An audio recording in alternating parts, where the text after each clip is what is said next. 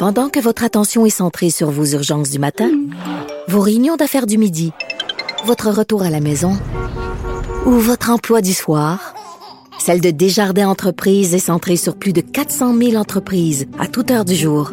Grâce à notre connaissance des secteurs d'activité et à notre accompagnement spécialisé, nous aidons les entrepreneurs à relever chaque défi pour qu'ils puissent rester centrés sur ce qui compte, le développement de leur entreprise. Bonjour tout le monde, c'est Sophie Durocher. On est le lundi 17 août. C'est un immense bonheur de vous retrouver après cet été. En même temps, je dis retrouver, mais c'est pas comme si j'avais été bien loin. Hein. J'ai passé un été absolument formidable en étant tous les jours avec Vincent Dessureau que je salue bien bas. Donc, euh, j'ai jamais été bien loin de vous, les auditeurs de, Cube Radio. Mais écoutez, euh, c'est assez particulier quand même l'été 2020. C'était vraiment un été pas comme les autres.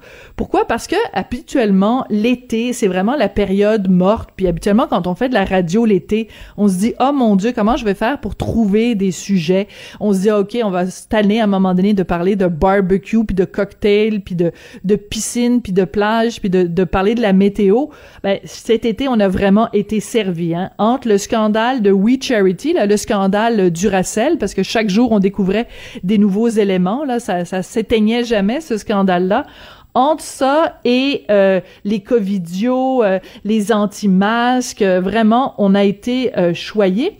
Puis justement, en parlant des anti-masques ou en parlant de ce qu'on appelle plutôt méchamment les covidios, on a beaucoup parlé cet été des différents tu des jeunes qui faisaient des parties ou et qui donc se contaminaient les uns les autres à la COVID-19. On a aussi beaucoup parlé des bars cet été parce que ça a vraiment été des foyers d'éclosion. Mais en fin de semaine, on a appris que les euh, les récalcitrants sont peut-être pas toujours euh, des petits jeunes qui font le party dans un bar avec de l'alcool. Des fois, le vin religieux peut être aussi à la source de comportements vraiment problématiques. Alors, L'histoire est la suivante, c'est une église orthodoxe grecque à Laval où euh, on fait la communion d'une façon assez particulière.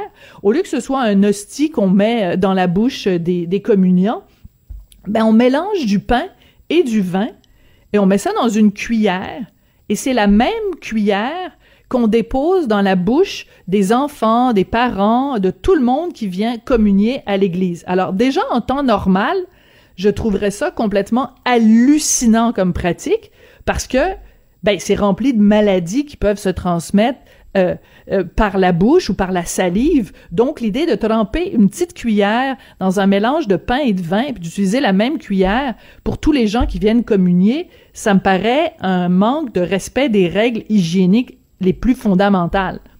Mais ce qui est le problème dans ce cas-ci, c'est que ça s'est passé samedi dernier à Laval, dans cette église orthodoxe.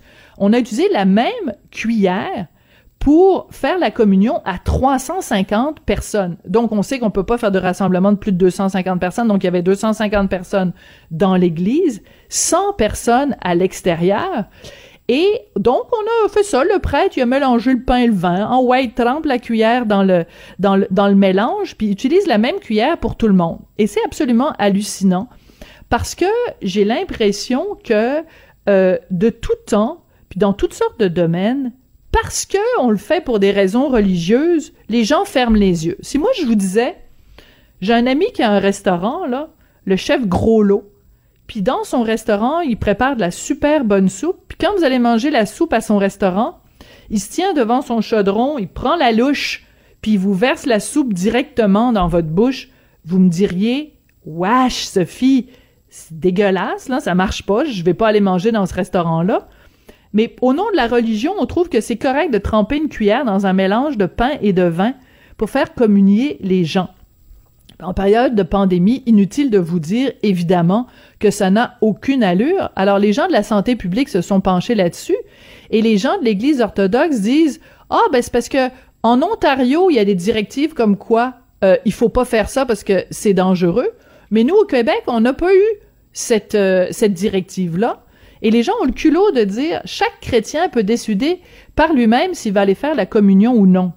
Euh, excusez-moi, les amis, là le fait que vous soyez religieux, puis je respecte tout à fait que les gens aient des croyances ou des foi, mais de nous dire là que vous allez mettre votre santé et par le fait même la santé des autres en danger en période de pandémie au nom de la religion, je m'excuse, mais moi, ça me fait pousser un grand. Ben voyons donc.